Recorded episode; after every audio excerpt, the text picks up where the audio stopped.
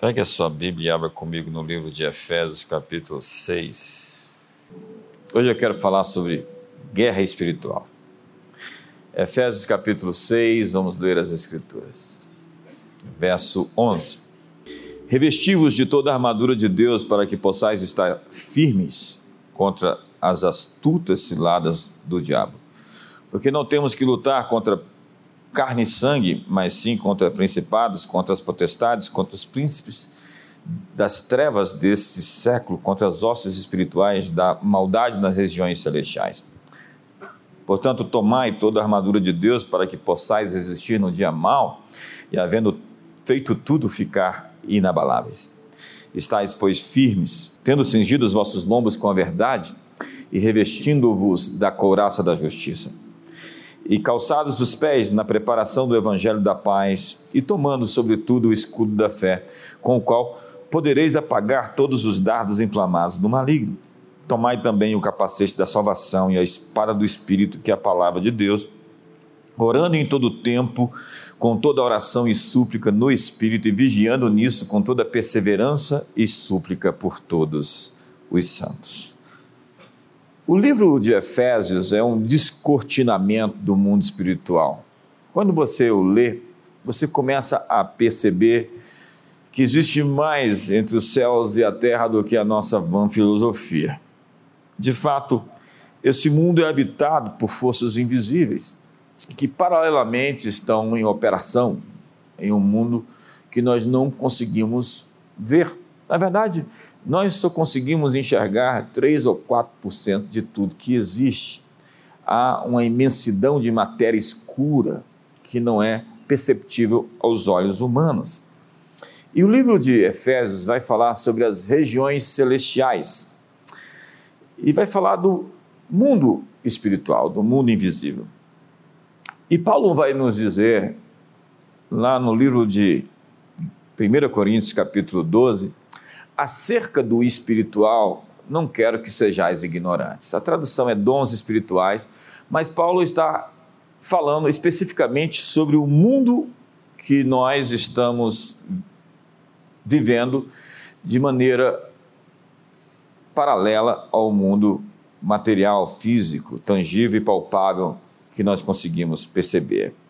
Então, Paulo disse que sobre o espiritual, não quero que sejais ignorantes porque ignorar a batalha que está acontecendo é o mesmo que perdê-la. É preciso identificar o inimigo.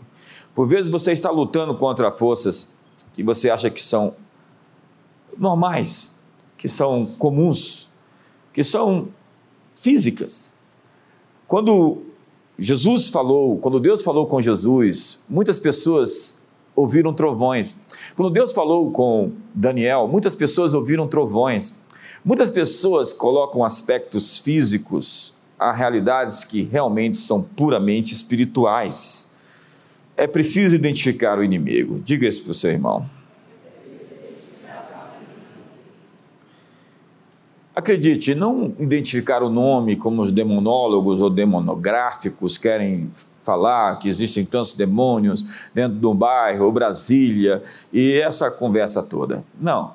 Nós não temos essa apreciação, né, essa obstinação pelo número de demônios, nem pelos nomes deles. Nós precisamos saber em que áreas eles operam. Qual é a identidade de ação deles dentro de determinado aspecto da vida das pessoas.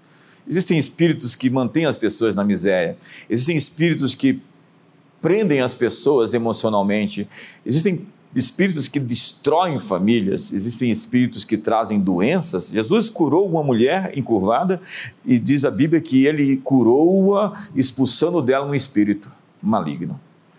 Por vezes, nós estamos ignorando esse aspecto de onde realmente a batalha é travada. A guerra é vencida nas regiões celestiais. O que você está enfrentando agora, os inimigos contra quem você está lutando, tem uma origem e é preciso lidar com essas forças demoníacas que estão trabalhando contra o seu sucesso. Quando Jesus nos deu a grande comissão, ele disse: Em meu nome expulsarão demônios. Na verdade, Jesus disse: Se eu expulso demônios pelo dedo de Deus, certamente o reino de Deus é chegado. Então Jesus falou bastante sobre o inferno e falou bastante sobre demônios. Há vários exorcismos, várias libertações acontecendo no cenário dos evangelhos. E nós precisamos atentar para essa realidade. E o apóstolo Paulo, no texto que eu li, está falando que essa guerra opera em quatro ações principais desse império das trevas, deste mundo tenebroso. E eu quero ser rápido nisso, que eu quero chegar na armadura, porque todos nós vamos nos vestir com a armadura de Deus hoje. Então, primeiro para Paulo são os principados. A nossa luta não é contra carne e sangue, mas contra os arquers. Arquer é a palavra que dá origem aos arquétipos, ou os, os arquitetos. Né? E arquétipos são modelos referenciais ou matrizes invisíveis que se manifestam visivelmente. Arqué no grego significa o principal ou o princípio, é o primeiro modelo de alguma coisa é um referencial que as pessoas reproduzem, que as pessoas imitam. Você tem muitos arquétipos, muitos modelos, muitos referenciais na sociedade. As pessoas imitam comportamentos. Elas pegam famosos e começam a copiá-los, o corte de cabelo, a maneira de andar, de se vestir e de dançar. Você vai ver Madonna, Anitta, né, James Dean, Bruce Lee, todos esses foram modelos que as pessoas vieram copiando, é um arquétipo, é um padrão, é um molde. Então a nossa luta é contra esse molde falsificado, é contra essa força espiritual que tenta reproduzir comportamentos. E é incrível como isso acontece sistematicamente e nós não percebemos. Foi o Denzel Washington quem disse não admire que as pessoas não gostem de você, porque elas, na verdade, não gostam de você porque os demônios delas não gostam de você. E é esse arquétipo, esse modelo comportamental que vai se reproduzindo em escala. Não pode um, um jogador de futebol brasileiro fazer um corte de cabelo que está todo mundo copiando. Ok, isso é, é até legal. Mas existem comportamentos que são reproduzidos extremamente nocivos. E quando uma dessas pessoas que está na mídia começa a ter comportamentos destrutivos, as pessoas que os admiram começam a reproduzi-los. Quando Kurt Cobain morreu, pegou uma arma e atirou na sua própria cabeça, diz a revista Rolling Stone Rolling Stones que pelo menos 60 adolescentes na primeira hora também se mataram. Nós não podemos brincar com o poder que a influência desses admirados, dessas celebridades, desses artistas, eles têm para poder influenciar a nossa juventude. Mas Jesus é o verdadeiro arquétipo. Eu tenho que correr um pouquinho aqui. Jesus é o verdadeiro modelo ele é de fato o exemplar primeiro da nova espécie. Ele é o primeiro ser da nossa raça, da nova raça. Ele é o primeiro homem da nova criação de Deus. Ele já era Deus, como sempre foi, e ele se tornou o homem para ser um modelo de homem que todos temos que ser. A segunda ação principal dessa guerra espiritual são as potestades. A nossa guerra é contra as exousias, as autoridades, que são espíritos territoriais que estão ali ocupando uma determinada área. Lá em Gadara, por exemplo, está lá na Bíblia. Lá em Gênesis 33 aparece Amor, o príncipe da terra, o rei do pedaço. Há uma geografia onde ele se manifesta e ele tem por sua. Então, por vezes, existem até mesmo personagens humanos ocupando essas. Entenda que todos esses espíritos, por vezes, nós vamos ter a identificação deles em pessoas que os encarnam. De certa maneira, o seu comportamento é reproduzido, a sua vontade é feita.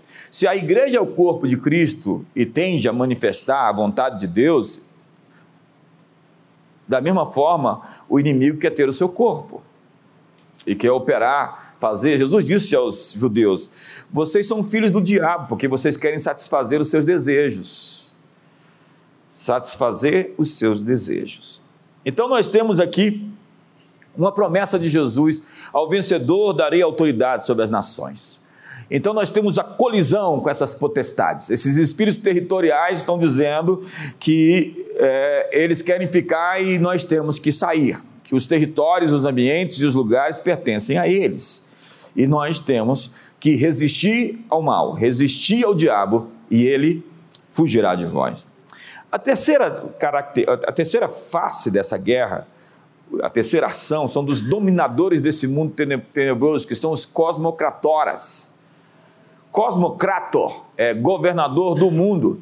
E é preciso, importante definir o que seja mundo, porque o mundo jaz no maligno, mas Deus amou o mundo de tal maneira que deu o seu único filho para que todo aquele que nele crê não pereça, mas tenha vida eterna. De que mundo nós estamos falando? Existem três expressões para mundo na Bíblia: Eucumenê, Aion e Cosmos. E o que a Bíblia está falando aqui é sobre a Babilônia, esses governadores que tentam inserir esse estilo de vida com esse verniz, fabricando homens de plástico. Nós vivemos numa sociedade de plástico. Eu vou escrever um livro, não sei se um capítulo ou um, o próprio livro vai se chamar O Homem de Plástico. É incrível como nós vivemos de textura, de aparência. É incrível como a publicidade mostra algo sobre as pessoas e sobre empresas e sobre até mesmo política, que na verdade não é a verdade. Nós vivemos numa era de desinformação. O trabalho desses seres é, introduzir, é reproduzir estruturas institucionais que impedem a manifestação da verdade, porque é somente a fachada, é somente aquilo que aparece. Eu estive em Éfeso, essa cidade incrível do, do Apocalipse também, uma das sete igrejas da Ásia. É incrível como o mundo espiritual parece tão presente ali. Mas você precisa passar da epiderme, você precisa transpor a superfície. Há muitas pessoas, essa nossa sociedade, a juventude em especial, vive uma vida de textura, de aparência, de imagem. Imagem não é importante? É importante, mas se o rótulo não corresponde ao que está lá dentro, isso é fraude, isso é falsificação. Isso é engano. A Bíblia diz que o Deus desse século cegou o entendimento dos incrédulos para que não lhes resplandeça a luz do Evangelho de Cristo, que é a imagem de Deus. A palavra cegou é tufos, que é como uma névoa que está na mente de milhares de pessoas que não conseguem enxergar a verdade diante dos seus olhos. É incrível como as pessoas são tão estúpidas para perceber o óbvio o óbvio. Nós vivemos uma geração que não consegue é, discernir a verdade clara.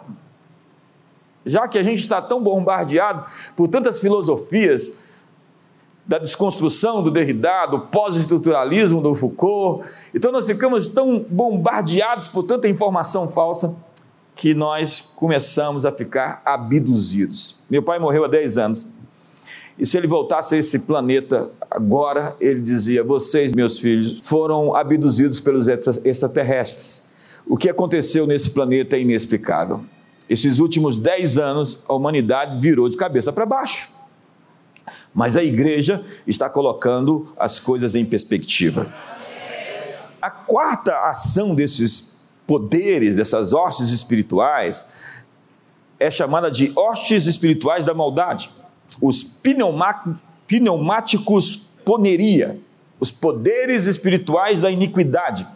Poneria significa iniquidade, depravação, atividade de natureza ruim. E é a transferência desse mesmo DNA de pai para filho, de filho para filho, e assim sucessivamente, onde essa iniquidade vai vingando e graçando espaço entre as famílias e reproduzindo-se no meio das linhagens familiares. Mas vamos ao meu tema, já que eu já estourei aqui a minha, a minha introdução. Agora eu vou começar a pregar. Paulo diz que nós não lutamos contra carne e sangue, mas sim contra principados, potestades, poderes deste mundo tenebroso, forças espirituais do mal nas regiões celestiais esses governadores malignos. E ele diz a nós a grande sacada, a grande chave: revestivos de toda a armadura de Deus, para que no dia mal você fique firme, permaneça inabalável. Então, Paulo fala sobre se vestir, porque a guerra é uma guerra de armaduras. Porque Davi se recusou a vestir a armadura de Saul, porque ele estava revestido do Senhor dos Exércitos. Na verdade, Deus se vestiu de Davi. Eu aprendi desde cedo essa mensagem. E essa é uma das chaves para chegar até aqui. Essa mensagem de hoje é muito importante. Para cada ocasião, há uma vestimenta diferente. Quando eu vou para a praia, eu vou de bermuda, sandália e camiseta. Ok? Se eu for jogar, jogar futebol, eu levo chuteira, meião e camisa da Argentina.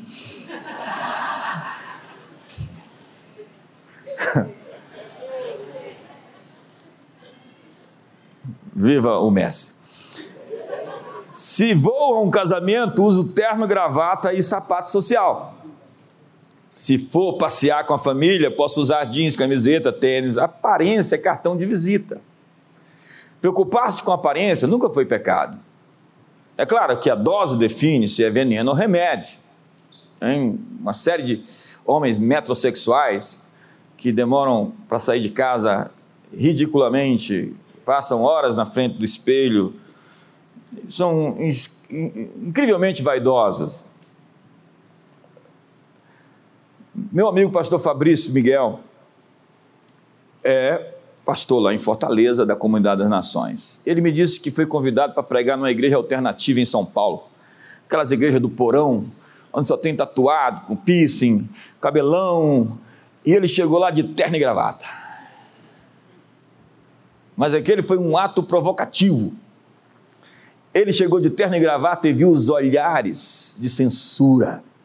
As pessoas o olhando assim como se ele fosse um zumbi, um ET, um dinossauro da era glacial.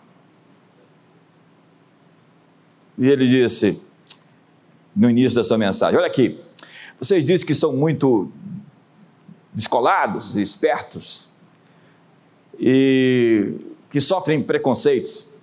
Veja bem se não é assim que vocês tratam as pessoas diferentes de vocês. Eu poderia ter vindo aqui bem descoladinho, do jeito que vocês se vestem, arrumado até um, uma forma diferente de me vestir para poder me enturmar com vocês. Mas eu vim vestido assim para dizer para vocês que o preconceito é uma via de mão dupla. E boa parte desses alternativos por aí, quando eles te veem de uma forma, eles já fazem o seu julgamento a partir da sua aparência. Eu estou falando de textura aqui, né? Estou falando de plástica. O homem de plástico. É a coisa de Davi, quando foi ungido a rei. Ninguém acreditava que podia ser Davi, mas era aquele coração que Deus queria colocado, posto no trono de Israel. Para a luta espiritual, é preciso estar devidamente vestido. Paulo, escrevendo aos Efésios, alista os componentes da armadura de Deus. E não se pode ir à guerra sem se vestir para ela. No, no texto, a verdade aparece como um cinturão que sustenta toda a armadura. Sem ela, você está sem roupa. Sem a verdade, você está nu. A justiça é uma coraça que cobre seu coração. A paz é um sapato que lhe dá firmeza para pisar, para avançar. A fé é um escudo, como um campo de força ao seu redor que apaga as flechas incendiárias do inimigo. A salvação é o seu elmo, o seu capacete, que impede os pensamentos maus de controlarem você de dentro para fora. E a palavra de Deus é uma espada de dois gumes, cortante e penetrante, que separa a alma do espírito juntas e medulas e é apta para discernir pensamentos e propósitos do coração. Observe que nessa armadura não existe nenhum elemento para as costas. Nenhuma parte dessa armadura protege as suas costas, porque retroceder não é uma opção. Voltar atrás não é, não está na mesa. Na verdade, quem põe a mão no arado e olha para trás não é digno do reino de Deus. Então diz Paulo: revestivos de toda a armadura de Deus, tendo cingido os vossos lombos com a verdade. Tudo começa com a verdade como um cinturão. Na guerra espiritual é preciso autenticidade, sinceridade, verdade. O cinturão protegia a região do baixo abdômen e tinha papel fundamental para todo o restante da armadura. Ele prendia a túnica do soldado, sustentava a couraça e dava suporte para a espada. As outras partes não ficavam fixas sem a verdade. Assim é a nossa vida. Sem a verdade, as coisas ficam soltas. Sem a verdade, as coisas não têm forma. Tem gente disforme. Gente que tem uma sombra. Você olha para ela e diz: Não consigo ver, mas tem algo errado. Tem alguma coisa escondida. Tem alguma coisa cheirando mal. Essa malandragem é bem conhecida aqui em Brasília. Essa tinhosidade essa coisa de agendas ocultas, secretas. Paulo está dizendo: viva na luz. A verdade nos liberta. Porque Satanás é o príncipe das trevas, sua jurisdição é a escuridão, e ele também é o pai da mentira, pai dos mentirosos. E aqueles que mentem, sistematicamente ele olha para eles e diz: Meus filhinhos, tão queridos, estão quase me superando. Suas calças podem estar caindo ou o seu vestido solto pela falta de verdade. Há pessoas andando na escuridão por falta de relacionamentos profundos. Decida em 2023 andar na luz, e andar na luz significa olhar nos olhos das pessoas, ter relacionamentos além da epiderme falar a verdade em amor uns aos outros, confessar seus pecados. Tenha amigos que lhe digam a verdade e fale a verdade sobre você para eles, senão você está com a armadura caindo e você é objeto fácil do ataque demoníaco. Aqui na CN a gente tem uma conversa. Não dá para falar tudo para as pessoas porque elas não aguentam ter toda a conversa. Então, às vezes, você tem que guardar 10% da verdade delas até que elas estejam prontas para ouvir. Esses dias eu falei com a Disso: olha, aquela pessoa não está pronta para ouvir os 10% mais. Então, calma aí. Os 10% mais é colocar a pessoa na página que ela precisa para amar mais a repreensão do que sua posição. É melhor ficar vermelho um dia do que viver amarelo a vida inteira. Cingidos os vossos lombos com a verdade, e vestida a couraça da justiça. A couraça da justiça fala da própria justiça de Cristo imputada a nós. A justiça cobre os nossos corações, é uma couraça que protege-nos das acusações do tentador. Tem gente que acha que é profeta, é só um acusador. Diabolos é conjunção de duas palavras gregas, diabolos, diabo, significa aquele que divide, aquele que se coloca no meio dividindo aquele que coloca um contra o outro, aquele que difama, aquele que calunia. Mas diz a Bíblia que a justiça é a nossa bandeira. Temerão, pois, o nome do Senhor desde o poente a sua glória, desde o nascente do sol, pois virá como torrente impetuosa, impelida pelo Espírito do Senhor. Virá o Redentor a Sião e aos de Jacó que se converterem, diz o Senhor, mudar a tradução. O arrependimento nesse caso, lhe confere uma posição de justiça perante Deus. Eu disse no último domingo: a misericórdia triunfa sobre o juízo, mas necessita-se de arrependimento para se obter misericórdia.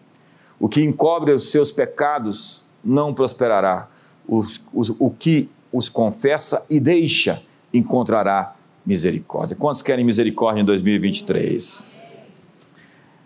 Mas vós sois dele, diz Paulo. em Cristo Jesus, o qual para nós foi feito por Deus. Jesus foi feito por Deus. Quatro coisas, vamos lá? Primeira, sabedoria. Diga, em Cristo Jesus, eu, sou, da parte de Deus, sabedoria, justiça, santificação e redenção. Isso em si dá uma mensagem, mas eu quero me fixar aqui na palavra justiça, porque ela se repete frequentemente. Está lá em 2 Coríntios 5. Aquele que não conheceu o pecado, Deus o fez pecado por nós, para que nele, mais essa expressão nele, por meio dele, para ele, preste atenção nisso, tudo isso faz parte do pacote da herança de Deus para nós. Quando diz nele, por meio dele, para ele, é aquilo que Cristo fez em nosso favor, faz parte do pacote da salvação. Não é simplesmente ser livre do inferno, mas é ser a justiça de Deus, porque nele fomos feitos justiça de Deus. Diga, eu sou a justiça de Deus. A justiça de Deus se encontra em Cristo. Em Cristo, não é nascer pensando que você tem uma dívida de outra vida. Que justiça é essa? Não, a justiça de Deus é que ele foi para a cruz e pagou o preço dos pecados que eu cometi, dos que eu ainda vou cometer. Ele já pagou o preço completo de todos os pecados, desde Adão até o último homem que vai nascer. Ele pagou o preço da raça humana inteira, de todas as suas transgressões, de todos os seus erros. É isso que Jesus fez, e ele fez daqueles que se arrependem e vão até ele a justiça de Deus. Então diz a Bíblia: justificados pela fé, temos paz com Deus. Então diz a Bíblia: quem tentará acusação contra os eleitos de Deus, se é Deus quem os justifica? Então diz Salmo 51. Purifica-me com sopo e ficarei limpo, lava-me e ficarei mais alvo do que a neve.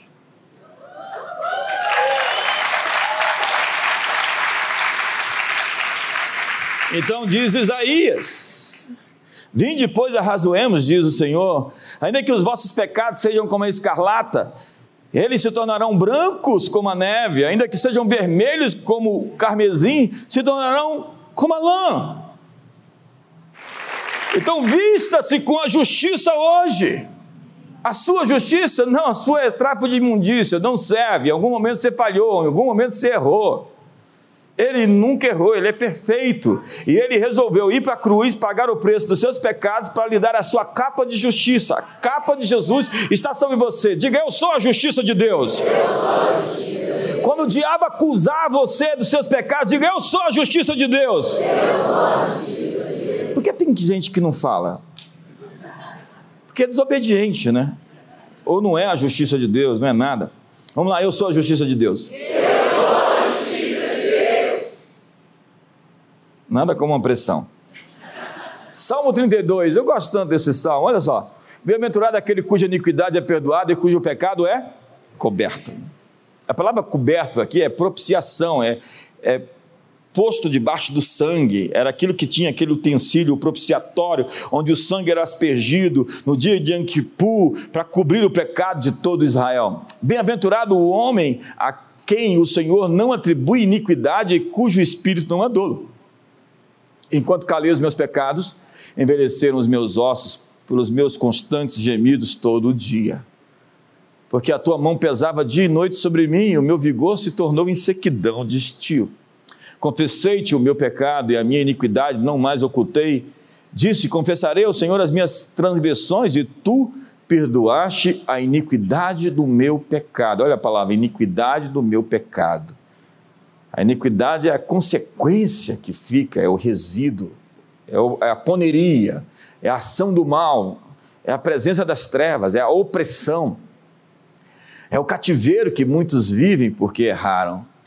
Verso 6: Sendo assim, todo homem piedoso te fará súplicas em tempo de poder encontrar-te, com efeito, quando transbordarem as muitas águas, não o atingirão. Tu és o meu esconderijo, tu me preservas da tribulação e me cercas de alegres cantos de livramento. Vamos falar esse, esse texto, um verso 7, vamos lá? Tu és o meu esconderijo, tu me preservas da tribulação e me cercas de alegres cantos de livramento. Verso 8: Instruiste-ei e te ensinarei o caminho que deves seguir, e sob as minhas vistas te darei conselho. Não sejais como o cavalo a mula sem entendimento, os quais quais com freios e cabrestos são dominados, dominados de outra sorte não te obedecem. Muito sofrimento terá que curtir o ímpio, mas o que confia no Senhor, a misericórdia o assistirá. Alegrai-vos no Senhor e regozijai-vos aos justos, exultai vós todos que sois retos de coração. Põe a mão no ombro do seu irmão e diga: a misericórdia e a bondade do Senhor vão assistir e proteger você. Justificar é ser declarado justo. É isso que é a palavra. Ainda que não tenha sido, ainda que tenha cometido, a justiça de Jesus se torna a nossa justiça. Diga, eu sou a justiça de Deus. Isso é mais poderoso do que falar que eu sou um pobre, miserável pecador. Porque se você, como diz o Cris Volta, acredita que você é um pobre, miserável pecador, você vai pecar pela fé. Porque é assim que você se enxerga. Agora, se você acredita que é a justiça de Deus, você vai agir com base na justiça de Deus, na força de Deus contra o pecado. O pecado não terá domínio sobre você, porque você não está debaixo da lei, mas debaixo da graça. Diga, eu sou a justiça de Deus. Empurra seu irmão e fala: Eu sou a justiça de Deus. Quando alguém acusar você de qualquer coisa, diga: Eu sou a justiça de Deus. Quando sente uma libertação só de falar isso? Diga: Eu sou a justiça de Deus. Fale isso cem vezes quando você chegar em casa: Eu sou a justiça de Deus. Então diz a Bíblia que não é por obras, esforço próprio, performance, desempenho, mas pela imputação de justiça para todo aquele que nele crê. Diz Romanos 5: Justificados, pois, mediante a fé, temos paz com Deus por meio de nosso Senhor Jesus Cristo. Ele conquistou a paz para mim, derrubou o muro de separação, abriu o caminho pelo novo e vivo caminho além do véu, pelo seu sangue, a sala do seu trono.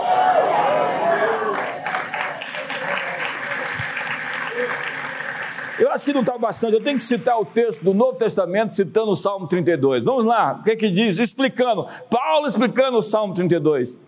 Que, pois, diremos ter alcançado Abraão, nosso pai, segundo a carne?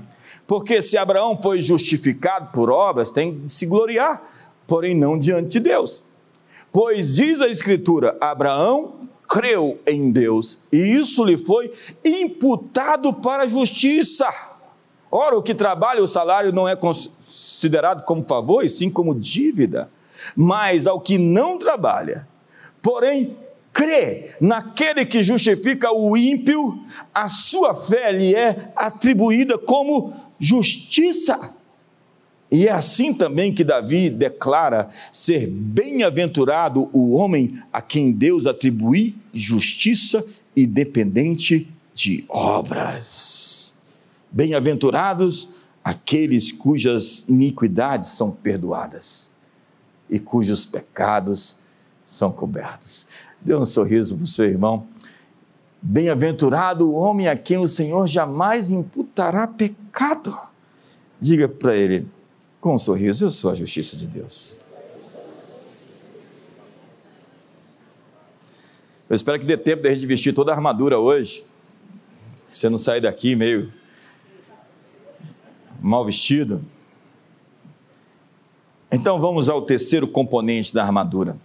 E calçados os pés com a preparação do evangelho da paz. Calçai os pés com o evangelho. Conformosos sobre os montes dos pés dos que anunciam boas novas. Quando Jesus disse: Paz seja convosco, ele estava dizendo: o que você carrega pode influenciar o ambiente. Diga, o que eu carrego pode influenciar o ambiente da minha empresa, da minha casa. De Brasília. De Brasília. O que está dentro de você é maior do que você. Você recebeu um poder que molda a atmosfera ao seu redor e transforma as suas circunstâncias. É o que diz Paulo outra vez. E a paz de Deus reine em vossos corações. Nós temos que liberar o que tem dentro de nós para fora. Então, é o Deus de paz que esmagará a Satanás debaixo dos nossos pés. Não é o Deus da guerra, é o Deus da paz. Quando nós falamos da Pax Romana, que era a paz que veio das conquistas das legiões romanas, era seguro seguir pelas estradas dominadas pelo Império Romano, pelas legiões dos soldados, porque eles tinham conquistado aquilo por meio da guerra. A palavra grega, então, para paz é eirene, é de Irene, Irene significa paz, que descreve uma força que conquista e domina todas as áreas da vida. Paz. Como diz o Dennis Silk, não é ausência de conflito, mas autoridade sobre o caos. Os anjos cantaram no Natal. Glória a Deus nas maiores alturas, paz entre os homens de boa vontade. Pergunta para o irmão: você tem boa vontade? Porque se você tiver boa vontade, você vai ter paz com as pessoas. Só não existe paz entre os homens quando não existem homens de boa vontade. E a Bíblia diz em Romanos 12: no que depender de você, tenha paz com todos os homens. No que depender de você, abre seu coração para reconciliação. Não estou falando que você tem que ter intimidade com quem te machucou e feriu. Estou dizendo que você tem que ter paz com as pessoas, porque a paz é uma arma. E Paulo disse aos crentes para calçar seus pés com o evangelho da paz. E a imagem que remonta, e que era bem conhecida do tempo de Paulo, era de um soldado romano. Mas para explicar isso, nós precisamos ir para a próxima parte da armadura, que está no verso 16 tomando sobretudo, essa palavra sobretudo me salta aos olhos, dá uma ênfase, né? Tomando sobretudo, parece que essa parte da armadura é muitíssimo importante. O escudo da fé, com o qual podereis apagar todos os dardos inflamados do maligno. Existia uma maneira especial defensiva que fazia os legionários romanos se destacarem contra os seus inimigos. Era o que eles chamavam da formação testudo Testudo é a palavra tartaruga. Eles fechavam em blocos, todos juntos, uns aos outros, formando um teto e paredes por todos os lados. Você já pode ter visto em filme isso. Eles colocavam seus escudos em cima e seus escudos na lateral e eles se tornavam irresistíveis. Era isso que os diferenciava. Uma parte das grandes conquistas de Roma deve-se a essa estratégia de combate. Eles fechavam em bloco e é tão importante flechar em bloco. E assim, tanto por cima como por todas as direções, estavam protegidos dos projéteis dos seus opositores. A chuva, a tempestade de flechas não os atingia. Eles já venciam a artilharia na sua primeira formação, no seu primeiro movimento. Mas não é só isso. Aquilo permitia mobilidade eficiente. Eles avançavam, conquistando o território, mesmo sob a, o enfrentamento da artilharia. E o sapato, voltemos aos calçados da paz, de um soldado romano era feito de dois pedaços de metal envolto por um couro durável. Na parte inferior do calçado havia pontos longos, como uma chuteira de um atleta. A fim de que no enfileiramento das legiões os pés ficassem cravados na formação. Então eles tinham uma base poderosa para suportar a pressão que vinha sobre eles e eles estavam protegidos. E é isso que a Bíblia está dizendo sobre o escudo da fé. Está falando sobre um campo de forças que protege você das flechas que são atiradas todos os dias contra a sua vida. Já teve no momento que seu estado de ânimo mudou de repente? Já teve no momento em que uma um, um pensamento veio do nada e azedou sua vida. Já teve um momento em que uma série de medos começam a emergir dados, flechas, e a boca é como um arco. E diz a Bíblia que flechas são como palavras, palavras são flechas. E há bruxos que operam muito eficientemente no sentido de lançar flechas agudas, porque há muitas pessoas que usam do expediente da maledicência, das palavras, dos vaticínios sombrios, para amaldiçoar pessoas. Jezabel lançou uma palavra sobre Elias. Ele tinha vencido 850 profetas. E uma palavra de uma bruxa colocou o profeta oprimido dentro de uma caverna. A ameaça dela. Por vezes, nós estamos lutando contra Jezabel hoje, pelo uso da sua língua, pela sua difamação, calúnia, pelas suas ameaças.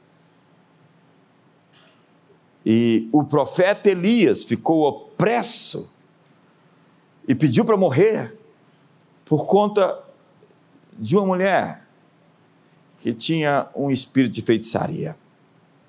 Mas para nos proteger, nós precisamos de uma teologia da fé. Diga comigo, teologia da fé. Ora, a fé é a certeza das coisas que se esperam, a convicção dos fatos que não vemos. Assim, a fé vem pelo ouvir e ouvir pela palavra. E essa é a nossa vitória que vence o mundo. A nossa? Não andamos por vista, andamos por combatendo o bom combate da razão, da mente, dos pensamentos. Não, da fé. A verdade é que nós precisamos de uma teologia da fé, que significa lutar no nível da promessa e não das circunstâncias. O que Deus prometeu é a verdade e as circunstâncias vão se dobrar. O que Deus disse vai prevalecer aquilo que eu estou vendo, porque a fé chama a existência as coisas que não existem como se já existissem. Então, eu não me importo com os inteligentinhos que criticam Kenneth Reagan. Eu só sou muito grato às pessoas que me abençoaram nessa vida. E eu li dezenas de livros de Kenneth Reagan há mais de 30 anos atrás. E aquilo formou em mim uma consciência da fé. Eu não me importo com esses inteligentinhos. Um dia eu estava num podcast de uma pessoa conhecida, famosa, e ele me perguntou quais são as suas influências. Eu digo, primeiro, Kenneth Reagan. Desculpa decepcionar você. Mais ou menos foi isso. Porque ele é muito odiado no meio desses reformados, esses espertos. Eles acham ele básico, pouco profundo, para não dizer herético. Kenneth Reagan mudou a sociedade dele e criou um legado que não pode ser apagado. Eu sonhei com ele ministrando, pondo as mãos sobre mim, e eu cheio do Espírito Santo dentro do meu quarto. A vida daquele homem inspirou a vida de outros milhares de outros homens que estão transformando a realidade do mundo pela fé. Eu aprendi a não confiar nas minhas emoções, nos meus sentimentos, que não são permanentes, mas confiar na palavra de Deus inabalável, a despeito das emoções que eu esteja vivendo. Porque aquele que prometeu é fiel para cumprir tudo o que disse. Mas eu também não me importo com os que tomaram a palavra de Kenneth Reagan como a palavra final. Essa é a tendência de alguns movimentos que pegam um grande líder e o tornam o que deveria ser somente Cristo. Cristo é a teologia perfeita. Jesus é a palavra final sobre qualquer questão, qualquer assunto, qualquer tema, qualquer ordem, qualquer teologia, qualquer filosofia, qualquer assunto deste mundo. E hoje há muitos seguidores do Kenneth Reagan que ficaram enquadrados somente naquilo que ele ensinou, que é extremamente lindo, mas que precisa de vírgulas, precisa de continuidade, precisa de uma, uma nova profundidade. precisa de uma reinvenção. Sua fé, então, diz a Bíblia, vai te proteger das setas, mas é bom você se guardar dos irmãos jogadores de setas. Você conhece alguém que joga seta? Você já vai conversar com ele, o telefone tocou, você fala, rapaz, lá vem problema.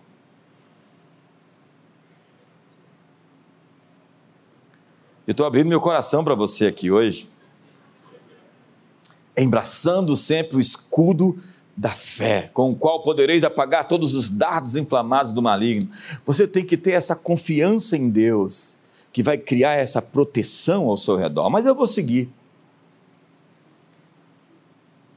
A próxima peça da armadura é o capacete. Tomai também o capacete da salvação. Nós precisamos blindar a mente, guardar os pensamentos, as sinapses, os caminhos neurais. A proteção para a mente é fornecida pelo capacete. E quando não protegemos nossa cabeça, ela pode sofrer lesões graves e assim todo o corpo será afetado. Isaías capítulo 1 diz: toda a cabeça está ferida, do alto da cabeça até a ponta dos pés. E quando nós falamos de cabeças feridas, nós falamos de pensamentos feridos. Nós falamos de sistema de crença ferido. Nós falamos de um adoecimento mental, no sentido de acreditar em mentiras, de enganos. E a proteção para a mente é o capacete da salvação. Se o diabo conseguir afetar nossa cabeça, nosso modo de pensar, ele pode nos destruir por inteiro. Em 1 Tessalonicenses 5 diz que o capacete é a esperança da salvação. Está ali no final. E tomando como capacete a esperança da salvação. E a palavra salvação no grego significa paz, provisão, libertação. O capacete da esperança é para cobrir a sua cabeça. Ei, coloque isso na sua cabeça: esperança. A ordem para proteger a cabeça com a salvação ou com a esperança da salvação. Esperança é a confiança total na vontade, capacidade e compromisso de Deus de fazer que todas as coisas cooperem para o nosso bem. É a confiança de que tudo isso vai se juntar e vai se tornar um, uma boa coisa. Deus é um bom pai. Um pai amoroso prepara seus filhos para tudo que a vida oferece. Um pai amoroso possui recursos limitados, ilimitados, que coloca à disposição para que nós possamos cumprir nossa missão. Então, um pai amoroso nos prepara hoje para o nosso amanhã. Quando eu tenho esperança de um pai amoroso, eu já considero com antecedência que cada batalha que eu terei no futuro já me foi fornecida as ferramentas para vivermos a vida vitoriosa sobre elas. Então, qualquer coisa que vá chegar sobre você, Deus já preparou você para isso antes de acontecer. Ele já lhe deu as ferramentas, as saídas, as chaves, as portas abertas que você precisa passar.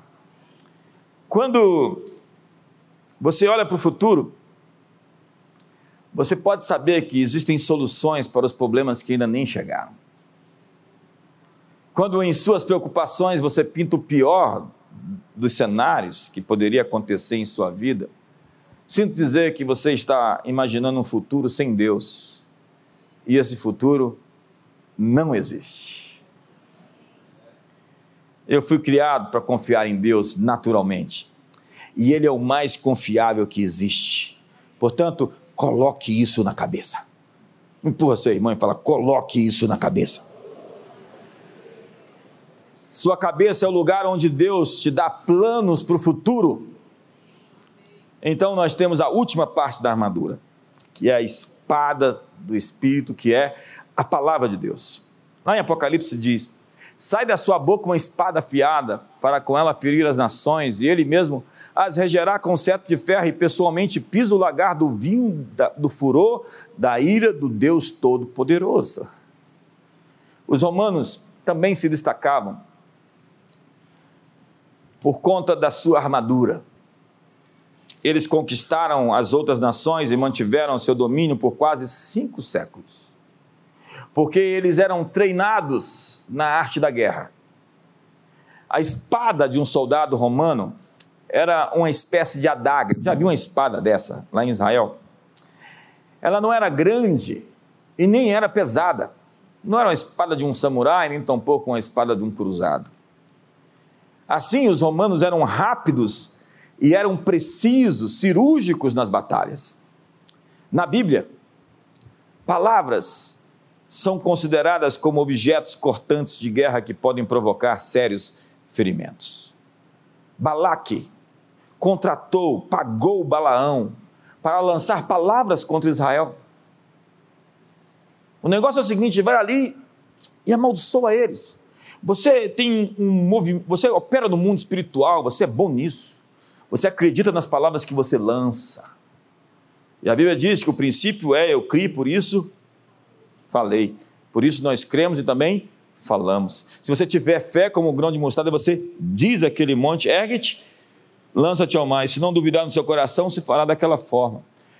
A palavra está bem perto de ti, na tua boca e no teu coração. A palavra da fé que nós cremos.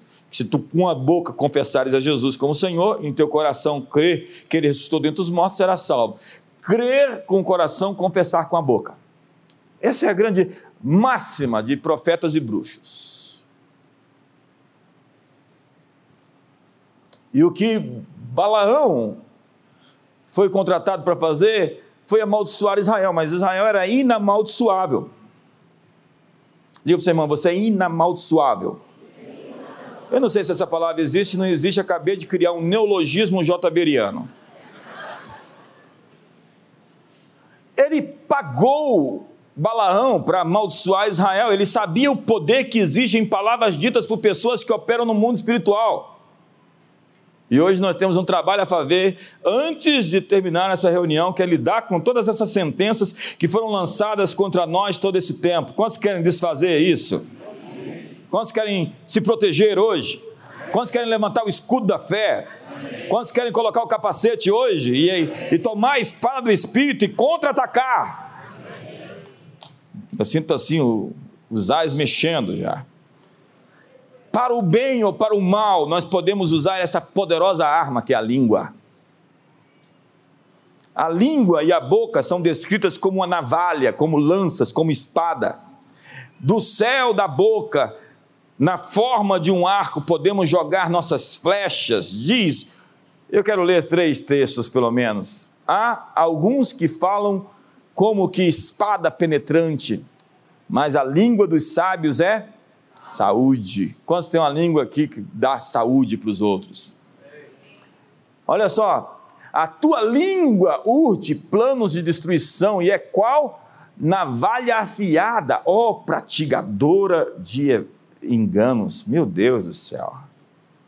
Amas o mal antes que o bem, preferes mentir a falar retamente. Amas todas as palavras devoradoras, ó língua fraudulenta. Acha-se a minha língua, a minha alma, entre leões ávidos de devorar os filhos dos homens. Lanças e flechas são os seus dentes, espada afiada a sua língua.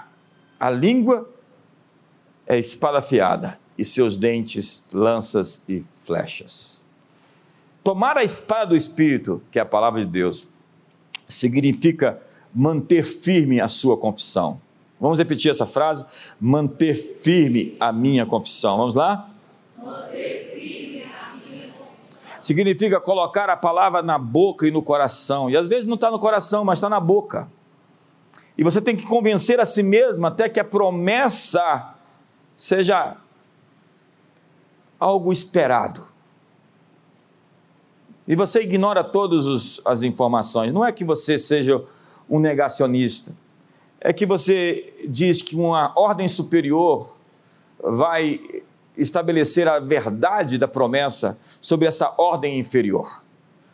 A ordem de Deus vai se impor sobre a ordem dos homens. Então diz Josué capítulo 1: Não cesse de falar do livro dessa lei, Antes medita nele dia e noite para que tenhas cuidado de fazer segundo tudo quanto nele está escrito. Então, farás prosperar o teu caminho e serás bem-sucedido. Vamos ver essa última frase. Quantos querem ter um caminho próspero e bem-sucedido? Volta um pouquinho no texto, está a chave. Não cesses de falar do livro dessa lei. Antes medita nele dia e noite. Eu aprendi isso desde cedo. E eu repito a Bíblia toda hora. E quando tem qualquer coisa que se interpõe àquilo que eu entendo ser a vontade de Deus, eu escolho acreditar no que Deus disse. E acredite, Deus sempre honra as pessoas que acreditam e Ele sempre honra a palavra dele na sua vida. Qual é a palavra que você tem para 2023? Eu tenho uma palavra para você que está pensando em morrer. Você não vai morrer. Antes você vai contar os testemunhos do Senhor. Está na Bíblia. Eu tenho uma palavra para você. Diz o Salmo 91: Saciar-te-ei com longevidade, com longos anos, e te mostrarei a minha salvação. Eu tenho uma palavra para você que está pensando que vai ficar solteiro. Ah, não, aí é demais. Eu tenho milhares de palavras. É só você pegar um ali e falar: Senhor, peguei. O Senhor disse. Sabe aquela coisa? Peguei, o Senhor disse. Esse negócio do Senhor disse é muito poderoso, né? Minha filha fala: O Senhor disse. Estou pego pela palavra. E Deus, Ele é aquele que disse e não pode voltar atrás do que falou. Aquilo que Deus prometeu para nós está de pé. Aquilo que Deus prometeu para o Brasil, para esse país, está de pé.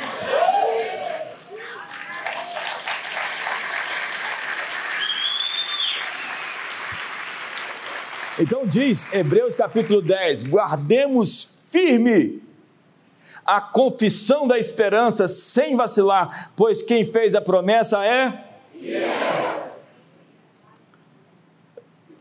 eu quero encerrar. Talvez você vai precisar mudar as suas declarações. É tão crítico isso. E eu vejo pessoas que, sem querer, sabe, assim, inocentemente, elas amaldiçoam as outras. De vez em quando elas lançam as palavras. E eu sou sempre muito resistente, eu sou criterioso com essas coisas. Quando as pessoas falam isso na minha frente, eu já recoloco a questão. Se falam distante, eu estou fazendo isso todo dia para você saber. Não adianta lançar palavras sobre mim. Às vezes a tentação é mandar de volta. eu não preciso mandar de volta, sabe por quê? Porque tem uma palavra ali em Gênesis 12, verso 3. Abençoarei os que te abençoarem, e amaldiçoarei os que te amaldiçoarem. Dá um sorriso para o irmão do lado assim.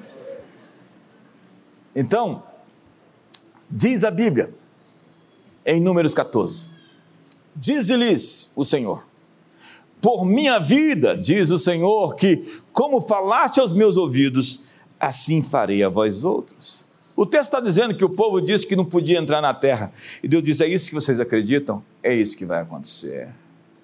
Na maneira como vocês falaram para mim, eu vou fazer. Sua fé é sempre do tamanho das suas palavras. Suas palavras medem o tamanho da sua fé. Quando fala de fé, fala de dizer. Se a fé vem pelo ouvir, ela se manifesta por aquilo que você diz. Assim você nunca terá uma fé maior que as palavras da sua boca. Então diz o texto, eu já falei e vou repetir. É importante, é segurança para você. 2 Coríntios 4, verso 13. Tendo, porém, o mesmo espírito da fé. Quantos querem entender o espírito da fé? Os outros que levantaram a mão não vão entender. Quantos querem entender o espírito da fé?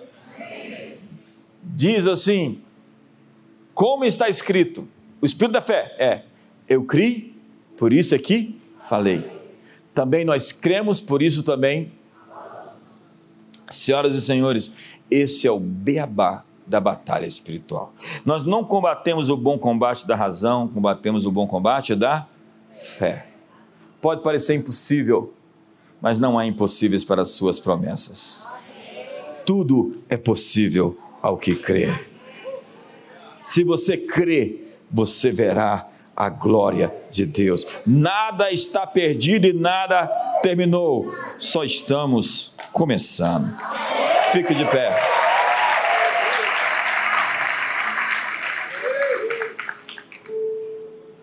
É hora de se vestir para o sucesso. Colocar a sua armadura, porque Deus está lhe entregando seus inimigos das suas mãos. Anos atrás, décadas atrás, tinha uma época na minha vida que eu tinha visões e arrebatamentos toda semana.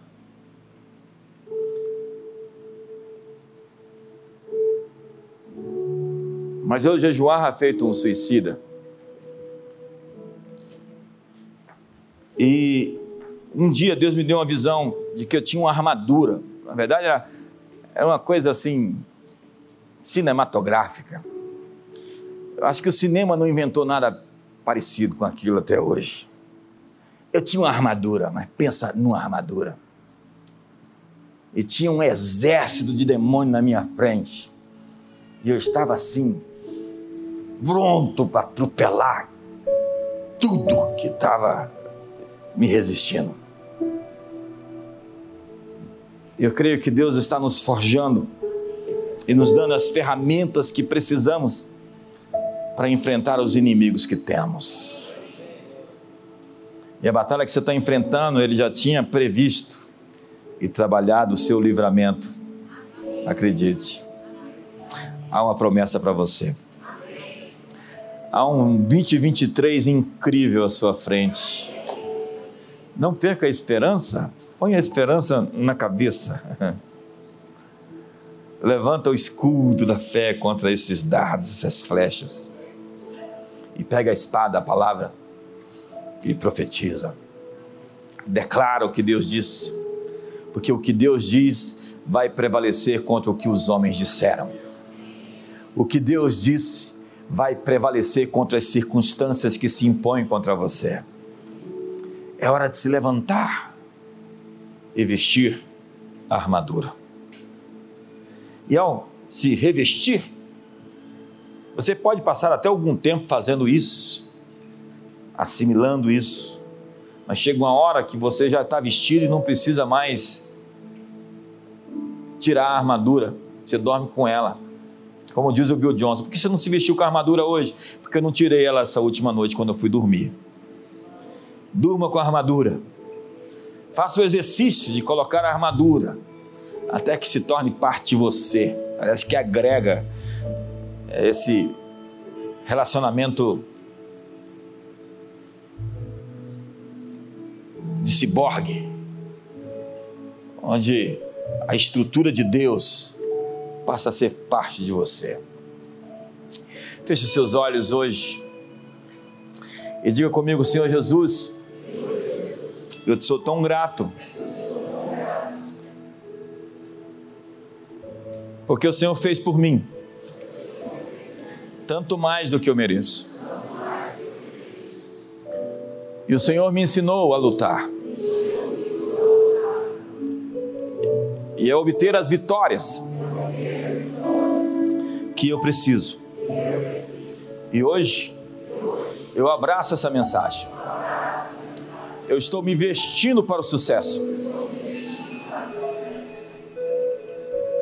Em primeiro lugar, em primeiro lugar, eu tomo a verdade como um cinturão. A tua palavra é a verdade. O Senhor é a verdade. Eu sou filho da verdade. Eu ando na luz. E qualquer escuridão, trevas, na minha vida, eu peço, projete a tua luz para que eu veja os pontos cegos, pontos escuros, as coisas que eu preciso aprender sobre mim, sobre as minhas guerras. Senhor Jesus, eu tomo o cinturão, a verdade, e coloco a couraça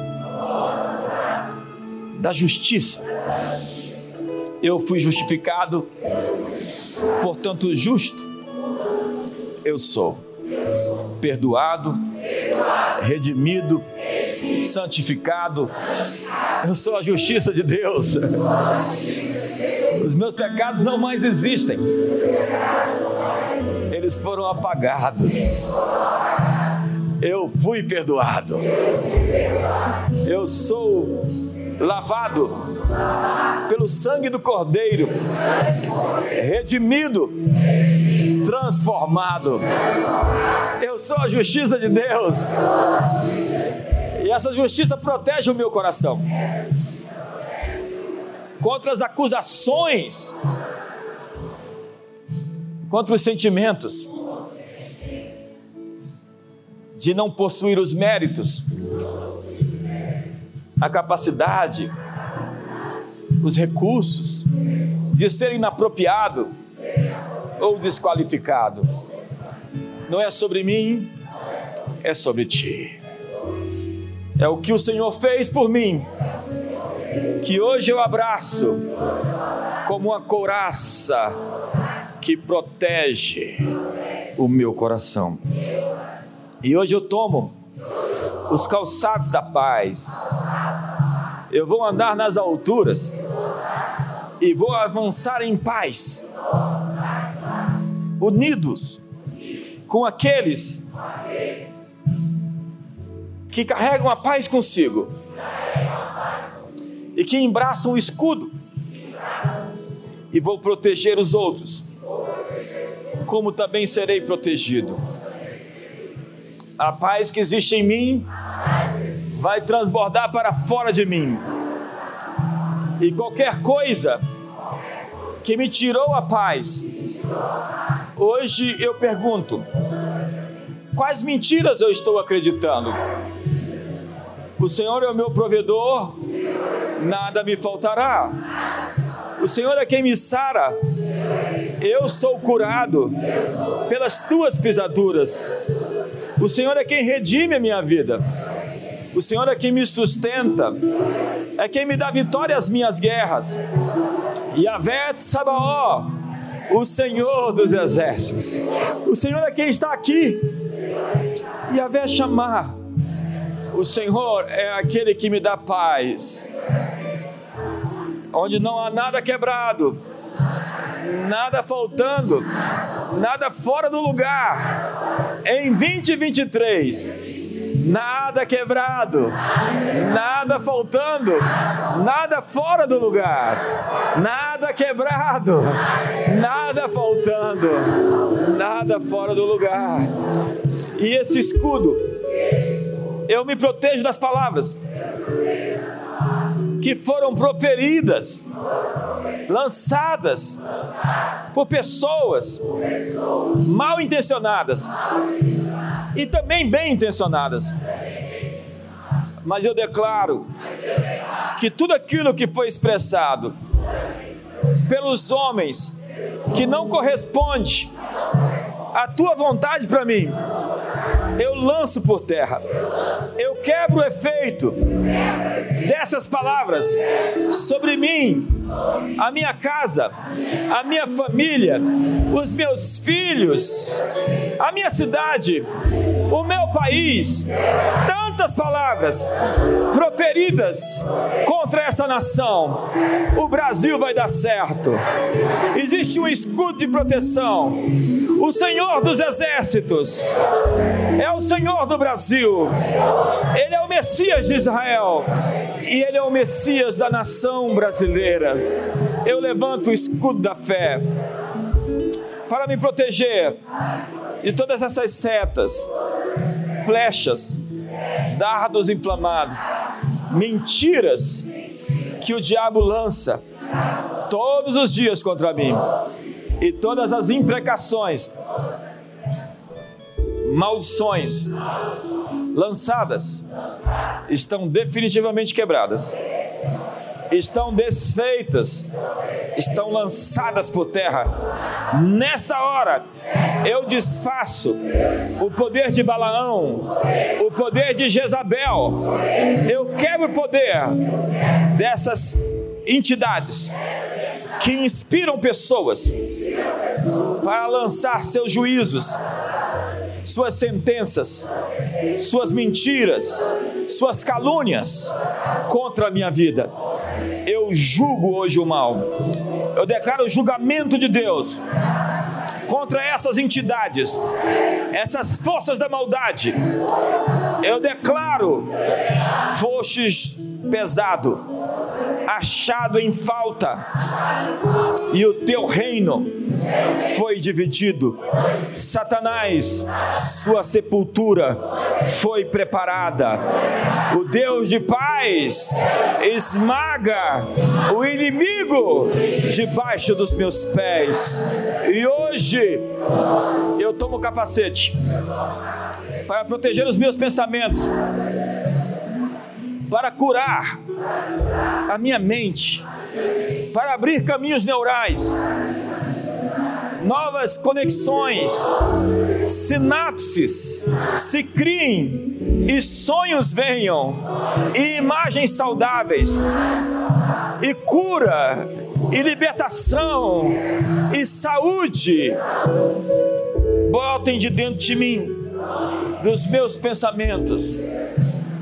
Hoje eu coloco em quarentena todos os pensamentos ruins e maus, todos os julgamentos, todas as críticas.